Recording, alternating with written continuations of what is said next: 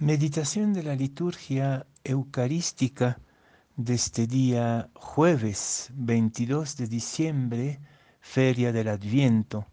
La primera lectura es sacada del primer libro de Samuel, capítulo primero, versículos 24 a 28.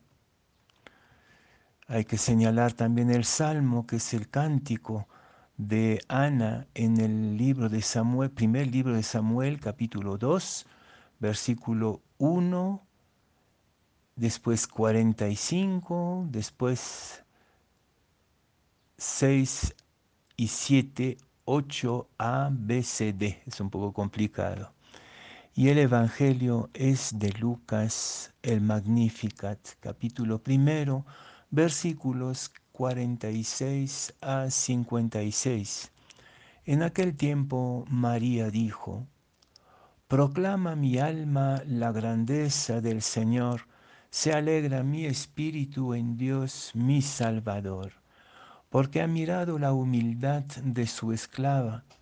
Desde ahora me felicitarán todas las generaciones, porque el poderoso ha hecho obras grandes en mí, su nombre es santo y su misericordia llega a sus fieles de generación en generación. Él hace proezas con su brazo, dispersa a los soberbios de corazón, derriba del trono a los poderosos y enaltece a los humildes. A los hambrientos los colma de bienes y a los ricos los despide vacíos auxilia a Israel su siervo, acordándose de la misericordia, como lo había prometido a nuestros padres, en favor de Abraham y su descendencia por siempre. María se quedó con Isabel unos tres meses y volvió a su casa.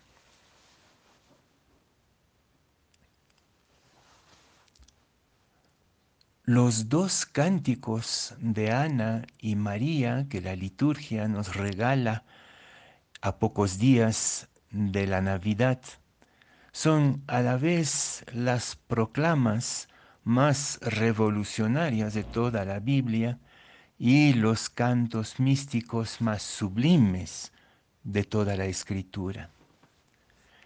Y creo que realmente esto de revolucionario y místico es el secreto, la clave de la propuesta del Evangelio y de la propuesta del reino. Como lo dijimos en otra oportunidad, la propuesta cristiana no es de un intimismo privado, ni tampoco se trata de una ideología militante y revolucionaria. Es una experiencia mística que desde la comunidad nos hace personas y desde el encuentro personal y único con Dios nos hace parte y solidarios de la comunidad. Entre la proclama revolucionaria y la experiencia mística, misteriosa de María, hay una unidad, un puente que no se puede romper. Sí, Dios necesita de nosotros, quiso necesitar de nosotros, y la que más necesitó, por supuesto, es de María, por ser la que permitió que el misterio de la encarnación, el deseo de Dios de ser uno de nosotros, Emmanuel, pueda realizarse. Esta encarnación de Dios depende de cada uno y cada una de nosotros. El sí de María es el sí que Dios espera de cada uno de nosotros, no solamente ni primeramente para disfrutar de la dulzura de Dios en nuestro interior, para escuchar la voz íntima de Cristo y del Evangelio y así confortarnos en la esperanza. El deseo de Dios es que podamos engendrar en su nombre otros Cristos. Y creo que esto plantea entonces la gran pregunta del liderazgo cristiano que nos ocupa desde varios días a la luz de todos los acontecimientos que vivimos en el Perú, pero también de tantos acontecimientos mundiales. Frente al caos, al descontento, a la violencia, lo que llama la atención en todas partes es la ausencia de líderes, la ausencia de guías, de inspiradores. Es precisamente porque esta vinculación entre una experiencia ética y espiritual, mística, personal y un compromiso con la sociedad, este vínculo se ha roto desde mucho tiempo.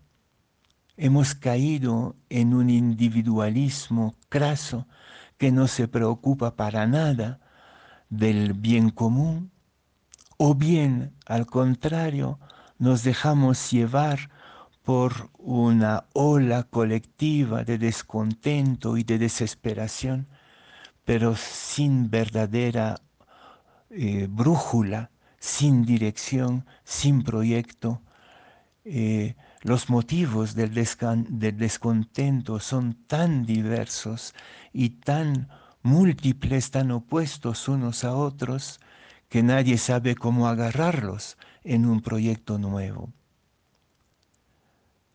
Todo cristiano, todo discípulo, discípula de Jesús es llamado a hacer esta experiencia mística del Espíritu para poder transformarse o engendrar un nuevo liderazgo carismático, profético, donde el hambriento está saciado, donde el que está repleto eh, también siente algo de la, del hambre, de la miseria.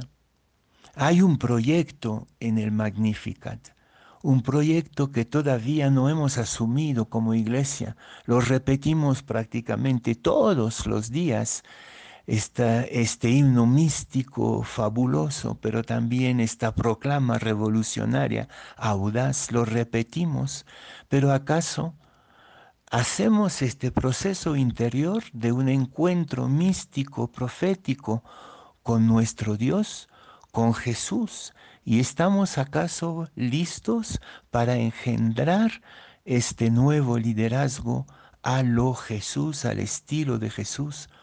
Es urgente cómo hacer de la vida cristiana, de nuestras comunidades, escuela de experiencia mística del Espíritu, pero también escuela de un nuevo liderazgo, de una nueva visión de sociedad justa y fraterna, como la sueña María y como la inaugura ya Jesús.